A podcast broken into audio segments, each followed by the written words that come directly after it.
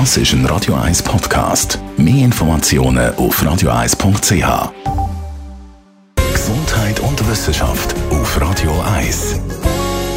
Momentan wird gehustet, geschnuddert, die Grippe geht um und wir erkennen den Kranken mit nur einem Blick auf ein Foto.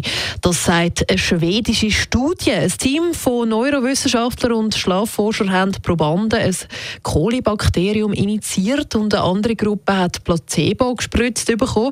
Zwei Stunden nach der Injektion hat man Fotos von diesen Testpersonen gemacht und eine weitere Gruppe hat dann ein paar Sekunden Zeit gehabt, um zu beantworten, ob die Abbildeten krank oder gesund sind.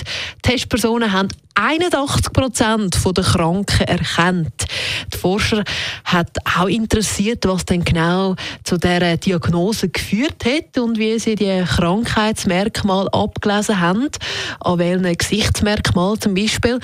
Dabei erwähnt worden sind bleiche Lippen, Gesichtsfarbe, hängende Mundwinkel und äh, schwellige oder auch rote Augen. Und weil Menschen ansteckende Krankheiten nicht sehen, beziehungsweise könnt sehen, hat das eigentlich einen enorm biologischen Vorteil, wie man das ja sieht, oder?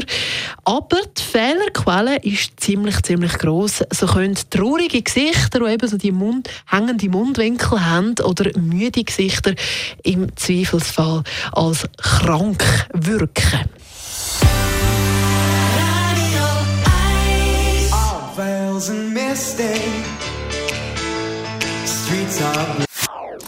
Das ist ein Radio 1 Podcast. Mehr Informationen auf radio1.ch.